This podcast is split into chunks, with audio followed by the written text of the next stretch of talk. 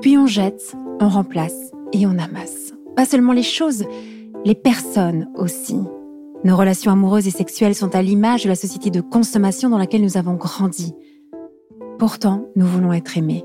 Être aimés durablement, être aimés pour ce que nous sommes. C'est notre désir le plus profond. Alors pourquoi y renoncer puisque c'est possible de le réaliser? Je suis Thérèse, la cofondatrice de SEM, et vous écoutez Love Care, le podcast de l'amour durable.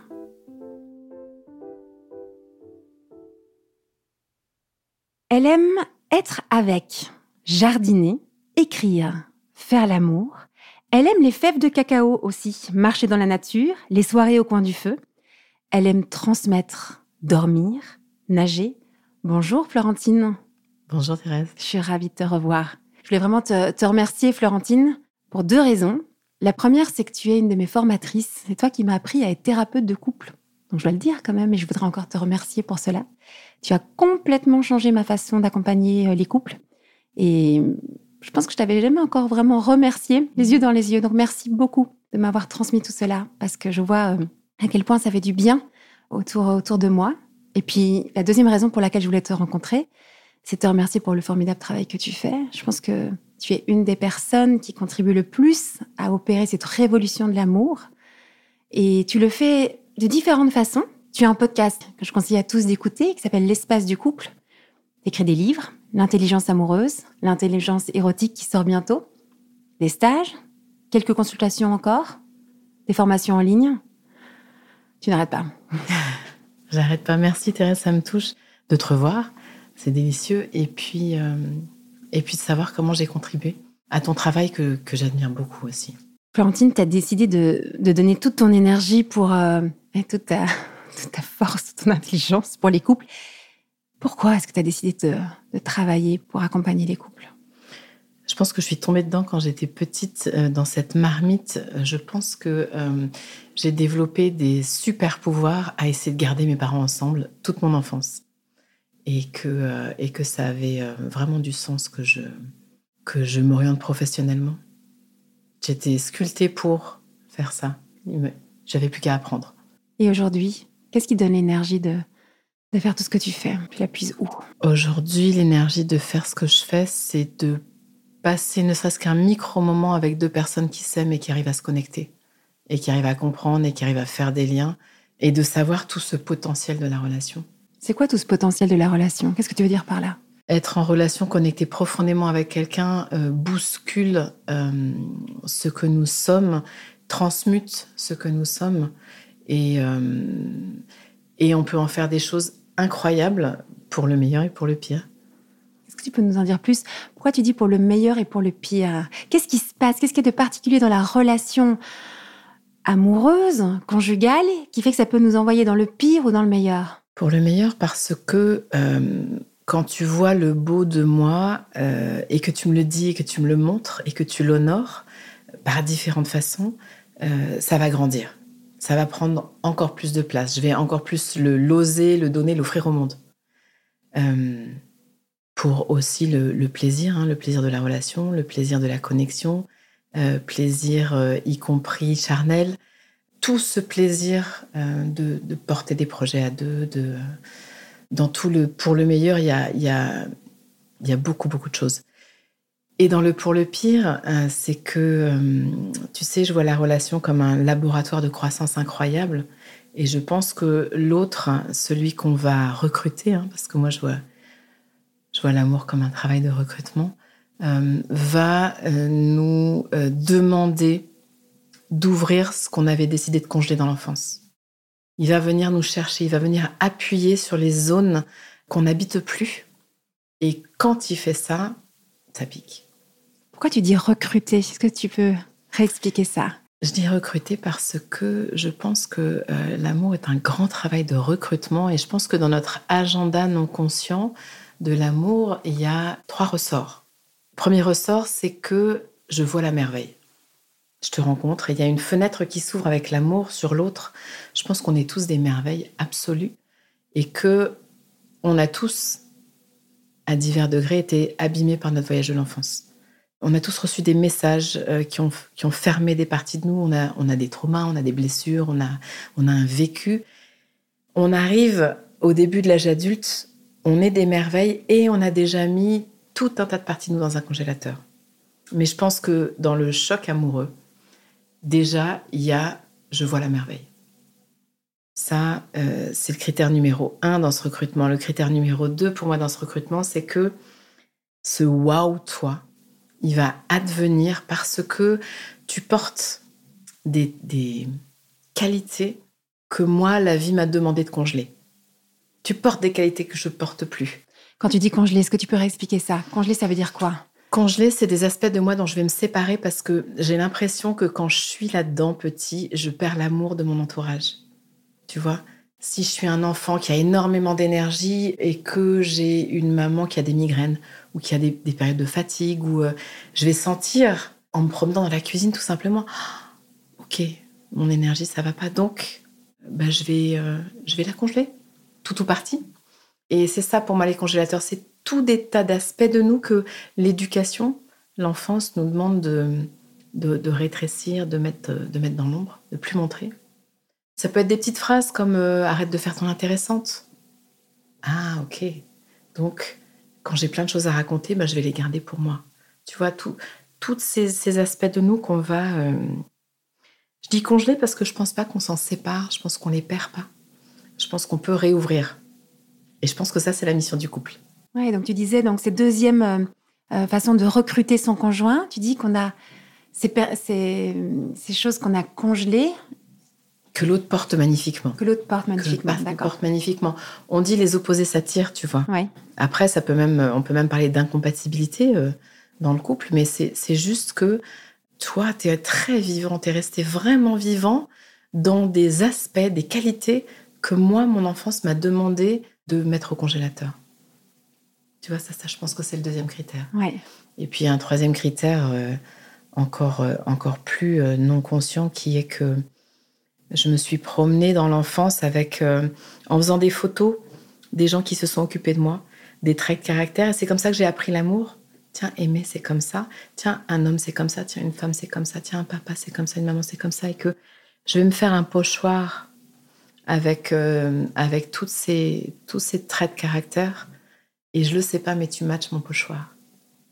Et c'est pour ça qu'avec toi, euh, au fur et à mesure, je vais me sentir comme je me sentais avec mon grand frère, ou comme je me sentais avec papa, ou comme je me... Euh, et que euh, là, il peut y avoir du pour le meilleur, et là, il peut y avoir du pour le pire. Donc tu me fais revivre des moments agréables de mon enfance, tu me fais revivre des moments terribles de mon enfance. C'est ça qui nous entraîne dans les grands hauts et grands bas? Oui, et je dirais même pas tu me fais revivre parce que euh, ça voudrait dire que c'est la faute, la responsabilité de l'autre. Donc, ce n'est pas tu me fais vivre, c'est ta formule. C'est que à l'occasion de toi, à l'occasion de toi, je vais me sentir lâchée. À l'occasion de toi, je vais me sentir euh, quantité négligeable. À l'occasion de toi, je vais me sentir euh, une princesse. À l'occasion de toi, pour pour qu'on comprenne bien que nos émotions, elles viennent de notre monde et qu'on les joue à l'occasion de l'autre. En même temps, parfois, notre, euh, notre partenaire de vie, notre conjoint, il connaît aussi notre histoire. Et euh, tu penses pas que parfois il peut faire exprès de nous faire vivre des choses un peu plus difficiles? Parce que j'ai envie de dire, bon, je t'explique dans ma vie, mes parents étaient toujours en retard et ça, et ça met vraiment dans tous mes états quand tu arrives en retard. Je te l'ai expliqué une fois. Pourquoi il va continuer à le refaire alors qu'on pourrait dire maintenant, euh, euh, c'est bon là, tu sais, pour moi c'est important, est-ce que tu peux changer? Parce que si toi tu changes, ben moi je vais plus revivre ça. Si toi tu changes, ça va aller mieux pour moi. Et là, on est cuit. Parce qu'on va essayer de prendre la télécommande l'un sur l'autre et on va rentrer dans un rapport de force qui peut nous emmener très loin dans la déconnexion. Ouais, c'est drôle, Thérèse, que tu utilises euh, cet exemple du retard parce que c'est vraiment, vraiment, ça me parle de mon histoire où j'ai gâché je ne sais pas combien de soirées, moi, avec, euh, avec Edouard, avec mon mari, parce que quand il arrivait en retard, j'étais explosée émotionnellement. Et donc, je lui reprochais de pas arriver à l'heure. Et euh, j'ai pu comprendre d'ailleurs après que dans toute ma vie, j'aimais pas que les gens soient en retard. Parce que j'avais un vécu par rapport au retard et que le retard dans ma vie d'adulte me remettait émotionnellement dans des moments enfants où j'avais trop attendu et que ben, j'ai rigidifié. J'essayais de prendre la télécommande sur le monde pour plus jamais vivre ça. et que euh, Edouard, il aurait vraiment pu faire des efforts pour être à l'heure. Mais oui, et pourquoi il n'en a pas fait? D'abord, il en faisait, Oui. mais mon spectre ne voyait que quand il était en retard. Et euh, surtout, j'aurais jamais grandi. J'aurais jamais dérigidifié cette, ce handicap. En me protégeant d'une blessure d'enfance où j'avais trop attendu dans des conditions insécures, j'étais devenue handicapée à attendre sereinement. Et ça se manifestait dans tous les domaines de ma vie. Dans tout ce que tu as pu me transmettre, Florentine, ce qui m'a, euh, ce qui a le plus révolutionné ma vie, c'est cette idée que moi, je pensais que si toi tu changes, moi j'irais mieux.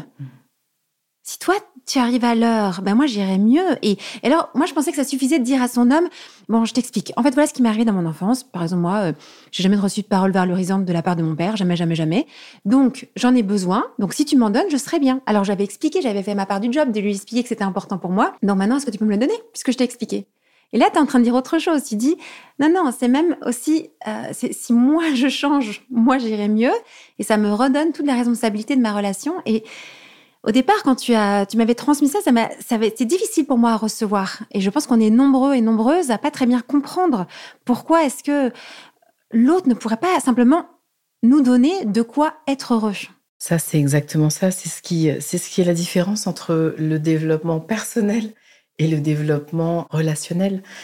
Si je te demande de changer parce que j'ai tel besoin, déjà, je vais m'installer dans une petite relation client-fournisseur. Tu vois, ça veut dire qu'en amour, je m'assois dans un fauteuil euh, du client et toi, tu fournis.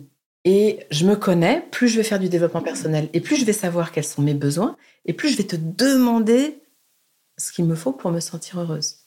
Et ben, c'est pas de la relation. Et effectivement, euh, commencer à comprendre, merci euh, de venir me gratter là quand tu arrives en retard. Parce qu'il y a quelque chose chez moi qui est rétréci, qui est congelé. En fait, tu as la main sur mon congélateur.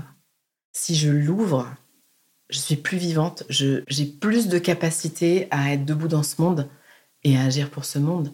Tu vois, c'est pour ça que je suis tellement attachée à la notion du couple, parce que ensemble, on peut euh, se repotentialiser pour donner au monde ce qu'on a à lui donner. C'est- pour moi, c'est un enjeu immense, l'enjeu de la relation, notamment de la relation amoureuse. C'est ça que j'aimerais bien que tu approfondisses. Parce que tu dis, finalement, on va se repotentialiser. C'est ça que tu dis? Oui. Ça veut dire quoi quand tu le dis, le- ce mot-là? Quand je le dis, ça veut dire qu'on est né des merveilles, qu'on a dû s'asseoir sur une bonne partie de nos, de nos qualités, de nos, de nos potentiels en grandissant, et que notre partenaire, il a vu la merveille. Et qu'il le sache ou qu'il ne le sache pas, le travail qu'il est en train de faire, d'être avec nous au quotidien, c'est de nous demander de nous réveiller. C'est de nous demander de d'ouvrir ces fameux congélateurs. Mm. Mais nos congélateurs, on les défend bec et ongle. Et c'est là que les ennuis commencent. C'est là que les conflits commencent, c'est là que la division commence, c'est là que la déconnexion commence. Pourquoi est-ce qu'on les défend? Pourquoi est-ce qu'on on, on n'y va, on va pas à fond dans ce, dans ce changement pour se euh, décongeler, comme tu dis? Tu sais, je pense qu'on a eu des bonnes raisons de congeler ce qu'on a congelé.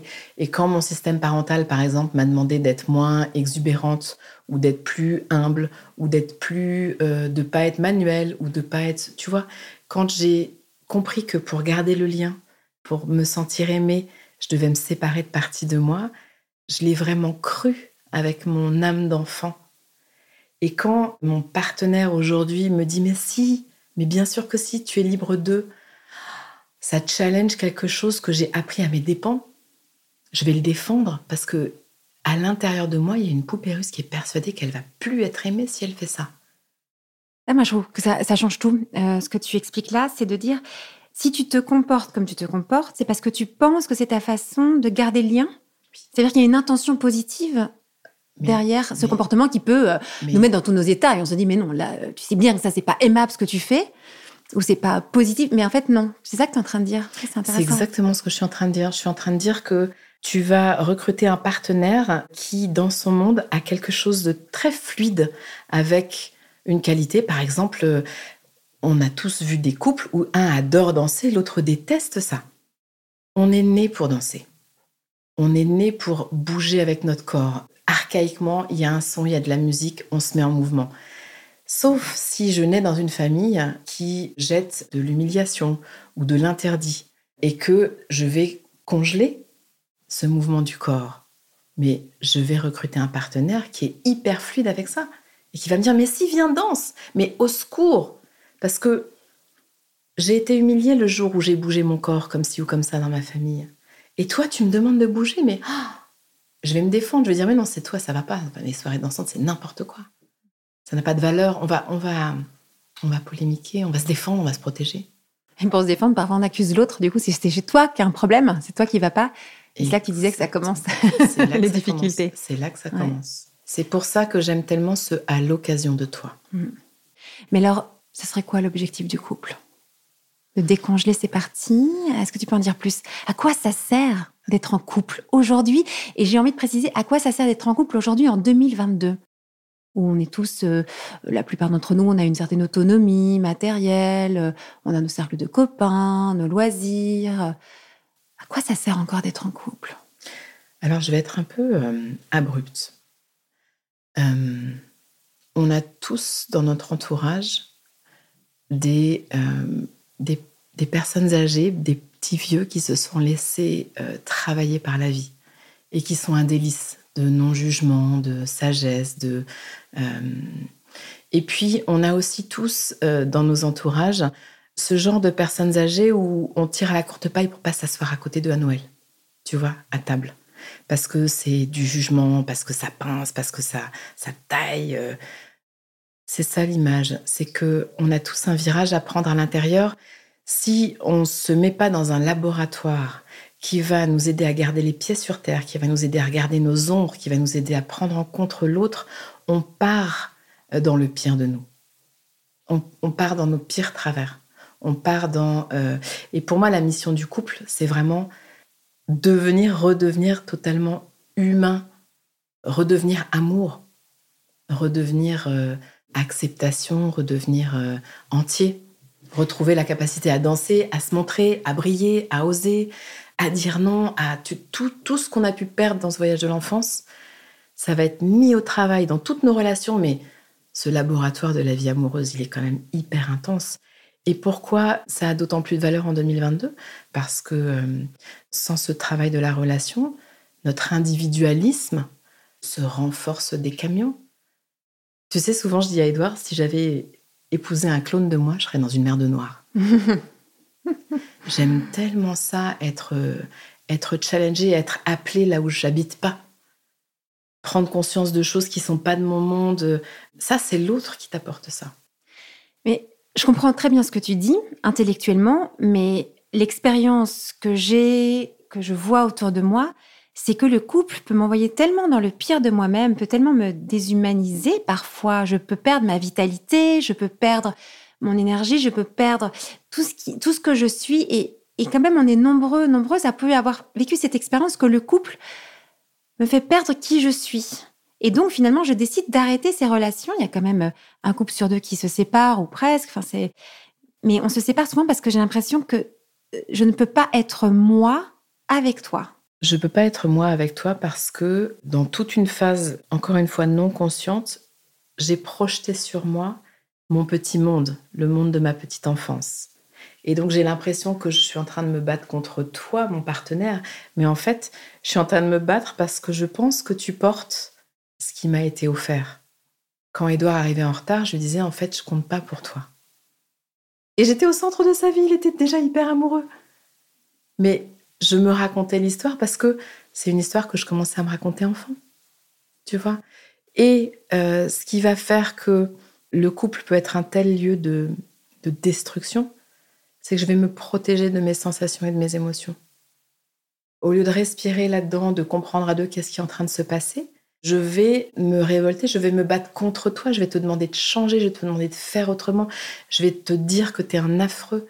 Et quelque merveille qu'on soit, je ne sais pas comment tu le vis toi, mais moi, si j'arrive dans un environnement où je sens qu'on pense que ça va pas comme je suis, où il y a de la critique, où il y a du reproche, où il y a du... Mais je vais pas livrer le tiers du quart de ce que j'ai à donner. Je vais me protéger. Et quand je me protège, je peux devenir très monstrueuse.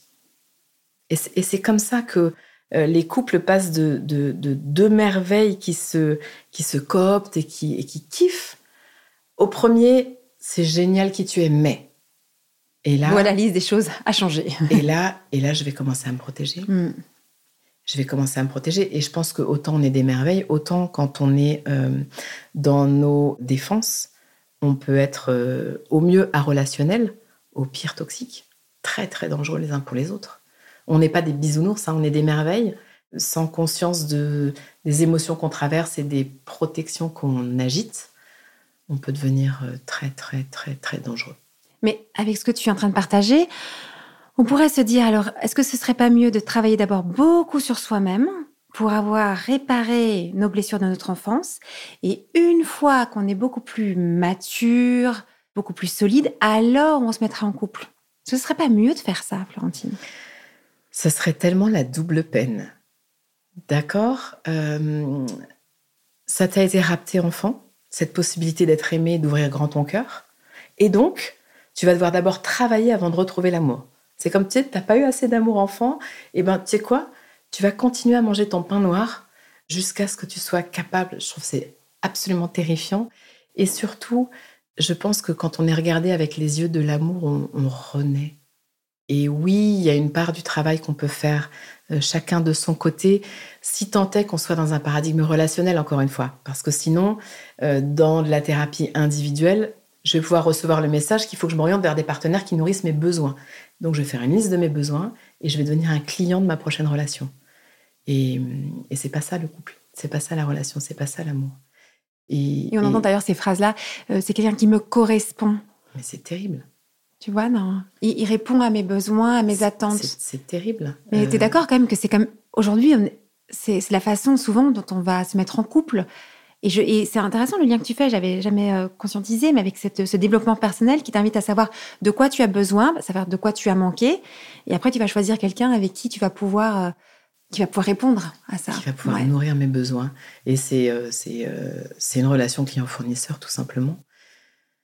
Tu sais, cette histoire du retard, ce qu'on a beaucoup travaillé, que quand Edouard arrivait en retard, moi j'étais en vrac, et que j'ai pu récupérer que c'était l'histoire d'une petite Florentine qui avait trop attendu ce que j'ai gagné, c'est que ça s'est dissous. Un, j'ai compris ce qui m'arrivait parce que tu sais, j'avais un peu honte à 30 ans de, me retrouver en larmes au resto ou de. Je comprenais pas ce qui m'arrivait. Parce que les émotions, quand on est touché dans une ancienne blessure, elles sont dingues. Elles, sont, elles, nous, elles nous emportent. Et euh, on, on les comprend même pas soi-même, alors l'autre. tu vois J'ai pu comprendre ce qui m'arrivait et j'ai pu prendre soin de moi quand j'attends. Parce que comme par hasard, quand j'attendais, je me mettais dans des conditions épouvantables. Tu vois, j'ai pris un bouquin. Et puis, Édouard, les fois suivantes, si jamais il était en retard, en arrivant, il me disait oh, Je suis désolée, ça va? Au lieu de dire ah Non, ça va pas recommencer. On était deux là. Et c'est devenu un non-problème. Aujourd'hui, je peux attendre des heures, je vais rester Florentine, je vais rester sereine. C'est ça l'idée. C'est pas euh, je vais prendre la télécommande pour que tu n'arrives plus en retard, mais c'est je vais aller faire ce, travail intérieur pour que, en retard ou pas en retard, je reste dans ma joie. Et donc c'est ça, Florentine, que tu appelles l'intelligence amoureuse? Mais ça en fait partie, oui. Ça en fait partie. L'intelligence amoureuse, c'est vraiment cette idée qu'on doit apprendre à relationner avec plusieurs piliers. Déjà comprendre ce qui réagit, euh, c'est le monde en moi. Et à l'aveugle, je vais en faire, c'est toi le problème. Et je suis en train de passer à côté d'une chance de euh, d'ouvrir encore plus qui je suis. Dans l'intelligence amoureuse aussi, il y a cette notion que il y a des fonctionnements biologiques, neurologiques. Quand on est en mode survie, on attaque ou on se bloque, on se fige, on devient un mur. Comprendre pourquoi et comprendre comment sortir de cet état. Comment arriver dans la relation avec un système nerveux détendu. Comment arriver euh, même dans la relation sexuelle avec un système nerveux détendu euh, pour faire autre chose que se décharger. Et puis, euh, et puis voir la merveille, euh, voir et restaurer le sens de la merveille de qui je suis, de qui tu es et de ce qu'on peut faire ensemble. Ça veut dire que pour aimer, on va dire aimer durablement, il faudrait se former à l'intelligence amoureuse. C'est quelque chose qui n'est pas naturel. Ça demande de mettre de l'intelligence, ça demande de mettre de la conscience. C'est ça, que c'est en train de, de mettre de l'intelligence. Je, je dis partout, l'amour, ça se compétence. Il y a aimer, il y a l'amour, il y a ce sentiment qui arrive et qui nous inonde et qui est absolument délicieux. Et puis ensuite, il y a une deuxième phase au verbe aimer, et aimer devient un verbe d'action. Dire oui, dire non, écouter, entendre, dire, pardonner, réfléchir, reconnecter. Tu vois, il y, a tellement de verbes à aimer. Je pense que l'amour ne suffit pas. L'amour, c'est l'étincelle de départ, c'est extraordinaire. Mais rester un couple durable au long cours et un couple durable vivant, le couple durable pour durer ne m'intéresse pas. Ça peut devenir un mouroir absolu. Mais le couple durable, je pense que c'est dans ta définition aussi, qui s'épanouit dans la durée. Ça se compétence. Ouais. Ouais. C'est pour ça que tu formes, que tu donnes aussi ces podcasts et toutes ces formations. Ça, tu sens vraiment qu'il y a un besoin? Il y, a un, besoin, c'est à hurler. Non pas que ce soit toujours un échec de se séparer. Hein. Il y a beaucoup de moments où la séparation est très juste, mais se séparer quand il y avait encore tant d'amour et de possible, ça, ça c'est un gâchis qui me, qui me tord les tripes et qui me fait me, lever le matin. Si on ne comprend pas tout ce que tu partages là, le couple, euh, à un moment, on a envie de quitter. Je veux dire, quand tu viens trop gratter sur ce qui me fait mal, tu vois, quand tu viens, tu viens trop parce que tu es bah, à l'occasion de toi, si je reprends ton expression, ben j'ai beaucoup d'émotions très négatives. Mmh. Parfois, c'est trop difficile. J'ai besoin de, de, m'en séparer. Donc, l'intelligence, elle me permettrait d'arriver à gérer ces émotions-là. Oui, et, euh, et je pense qu'un de nos gros euh, enjeux en ce moment, c'est d'apprendre à vivre nos émotions, toutes nos émotions, d'apprendre juste à en sentir la boussole et de pas. Euh, euh, tu sais, il y, a des émotions qui sont taxées d'émotions négatives. Et j'essaie de me battre contre ça. Les émotions, ce sont des émotions, point. Ce sont des indications de ce que je suis en train de vivre. C'est notre boussole la plus pertinente et la plus radicale pour, euh, pour mener nos vies. Et, et on n'ose plus vivre ce qu'on vit. Alors on fuit les sources d'émotions de plusieurs façons, dont celle de, de quitter un partenaire qui nous met trop dans l'émotion. Là, tu parlais de l'intelligence amoureuse. Tu sors en ce moment un nouveau livre qui s'appelle L'intelligence érotique. Alors, quel est l'objectif de ce livre-là? Les clés de l'intelligence érotique, c'est vraiment un livre qui aurait pu s'appeler Entre sauvage et sacré ou qui aurait pu s'appeler Nos corps savent. Et c'est une proposition de plutôt désapprendre tout ce qu'on a appris sur le sexe pour laisser jaillir notre sexualité. On a beaucoup euh, vu mater toutes ces chorégraphies des autres, scénarisées. On a intégré des messages qui nous ont déraillés de notre être sexuel. Et aujourd'hui, bah, le constat, tu l'as fait très bien dans un de tes livres, c'est que les couples ne font plus l'amour. Les couples font plus l'amour parce qu'ils sont dans des chorégraphies empruntées, ils sont plus branchés à leur source et, et grosse fatigue. Donc comment on fait pour se brancher à sa source à ce savoir, à ce sauvage? J'adore cette expression du sauvage. C'est un, beau titre que tu aurais pu aussi donner là. Comment on fait? Comment on fait? Déjà, une des premières étapes, c'est de se rendre compte à quel point on a l'impression que c'est nous qui faisons l'amour, mais que en fait, on reproduit une chorégraphie.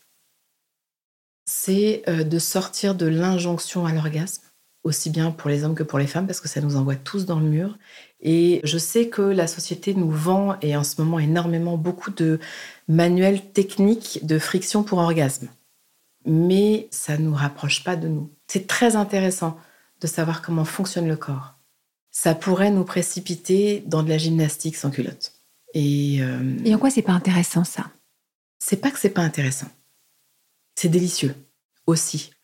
C'est juste que ce qui se cherche, encore une fois, dans un couple durable, ça va au-delà de ça parce qu'au bout d'un moment, quelque chose de, de, la nouveauté, de l'excitation va tomber, qui a traversé, qui a accepté, comme, comme toutes les émotions. Il peut y avoir aussi des émotions de l'ennui, il peut y avoir, tu vois, d'écouter tout ça et de faire de la place dans tout ce bruit, de faire de la place pour laisser monter qui je suis quand je veux te donner et recevoir l'amour avec mon corps. Qui est là quand je sors tous les autres de la chambre et c'est un travail qu'on peut faire à deux, évidemment. Et là, quand tu. Toi, tu as, rencontré des centaines et des centaines de couples dans toute ton expérience professionnelle. Qu'est-ce qui t'interpelle le plus chez les couples d'aujourd'hui? On a parlé à la fois de, de la relation euh, amoureuse, on parle de la relation euh, sexuelle. Toi, ton constat, tu dis, mais ce qui, ouais, ce qui te marque le plus chez les couples? Ce qui me marque le plus chez les couples, c'est tout cet amour et toute cette douleur jusqu'à parfois préférer ne plus sentir l'amour et couper s'éloigner, fermer les écoutilles et plus laisser sourdre tout cette parce qu'on est des êtres d'amour. C'est ça qui marque le plus, c'est c'est cet amalgame amour-douleur. Je comprends qu'on quitte un, espace de douleur. Hein. Vraiment, je comprends. C'est juste qu'on peut tellement faire autrement. On peut tellement faire autrement. Quand tu dis on peut tellement faire autrement, j'ai envie de te demander euh, une dernière chose, parce qu'on pourrait parler pendant des heures ensemble, et puis tu as, tellement de choses à transmettre que tu fais parfaitement bien au travers de tout, à tout ce que tu produis. S'il y a une chose que tu aurais voulu savoir au tout début de ta relation, et que tu as compris des années plus tard et que tu voudrais transmettre aujourd'hui, ce serait quoi? Euh, De pas se tromper d'ennemi de pas se tromper d'ennemi. L'ennemi, c'est pas l'autre. L'ennemi, c'est les, blessures, les cicatrices. Le chemin de mon enfance et les traces que ça a laissées. Euh, tu dis cicatrice Est-ce que tu peux redire ce que ça veut dire? Cicatrice, dans mon vocabulaire, c'est nos bleus à l'âme, c'est nos, cicatrices psychiques. C'est l'impact de nos blessures d'enfance. Et ça serait de pas se tromper d'ennemi. Très souvent, l'ennemi, c'est pas notre partenaire. Notre partenaire, il est une merveille et il nous aime de son mieux. Et il a aussi ces psychiatrices. Comment on fait pour pas se tromper d'ennemi Est-ce que tu peux juste aller encore un peu plus loin? Ce chemin de comprendre, ah tiens, à l'occasion de toi, il y a le monde en moi. C'est comme, je t'ai mis tellement près de mon cœur que quand tu bouges, tu touches mes bleus. De regarder la relation comme ça plutôt que de dire, aïe, tu me fais mal, tu me fais souffrir.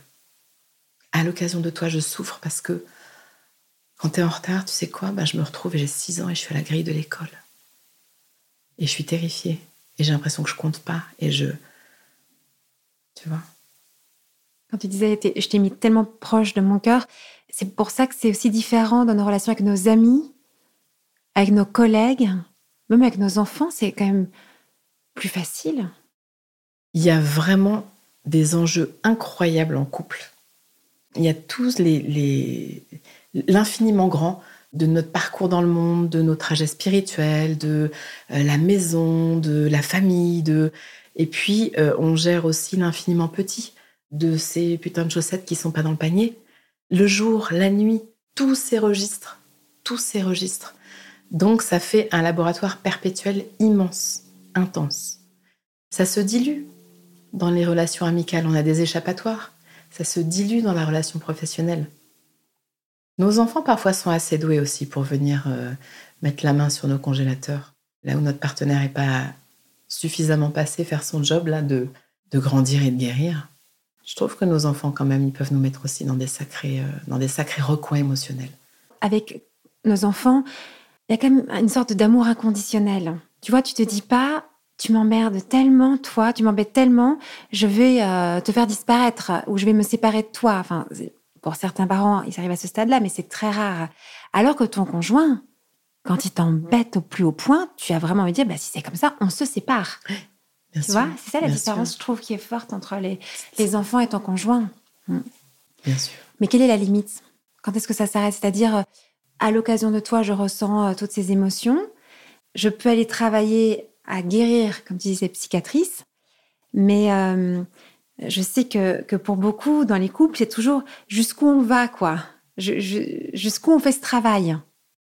Jusqu'où on fait ce travail Bon, déjà, il y a un préalable qui est de d'évaluer est-ce que j'ai un partenaire toxique ou pas toxique. Comment on fait ça pour évaluer? Tu donnerais quoi comme conseil? Euh, Ça, c'est une question euh, complexe. Il faudrait faire presque un, podcast là-dessus, mais il y, a, euh, il y a des critères. Hein. Mhm. Il y a vraiment. Euh, et parfois, tu sais, moi, j'ai des couples qui arrivent et puis quand il y en a un qui, qui, s'éloigne ou quoi, l'autre me dit Je crois que je suis avec un pervers narcissique. On peut tricoter une relation très toxique, même avec une personne qui n'est pas dans un tableau psychopathologique toxique. Mais il faut évacuer la question. Il y a ce qui relève du pacte humain. Si mon partenaire est en retard ou si mon partenaire, je déteste que la télécommande soit là ou là ou que la cafetière ou que, ou que les chaussettes. Euh, on est dans, euh, on est dans du euh, classique. Après, il y a des choses que euh, un partenaire peut proposer, des expériences de vie qu'un partenaire peut proposer à un autre qui ne relèvent pas du pacte humain. Là, il faut, il faut quand même avoir une petite alerte qui sonne, savoir, OK. En fait, c'est derrière ma question, c'était aussi Ça veut dire que le couple, c'est un travail perpétuel. Enfin, tu vois, j'ai envie de dire, ça a l'air difficile quand même. Et hum, ça donne pas hyper envie.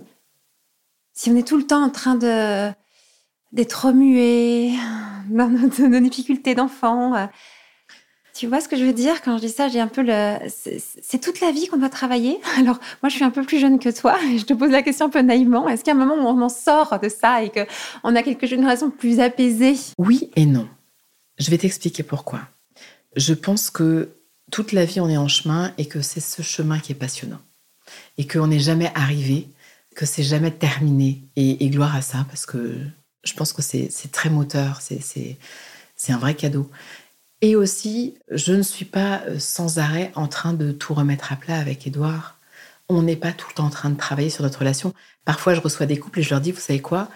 Pendant deux mois, je vous interdis de parler et de réfléchir à votre relation. Vous vivez. Vous vous promenez, vous faites des voyages, vous faites l'amour, vous faites la cuisine, vous faites des confitures, ce que vous voulez, mais stop.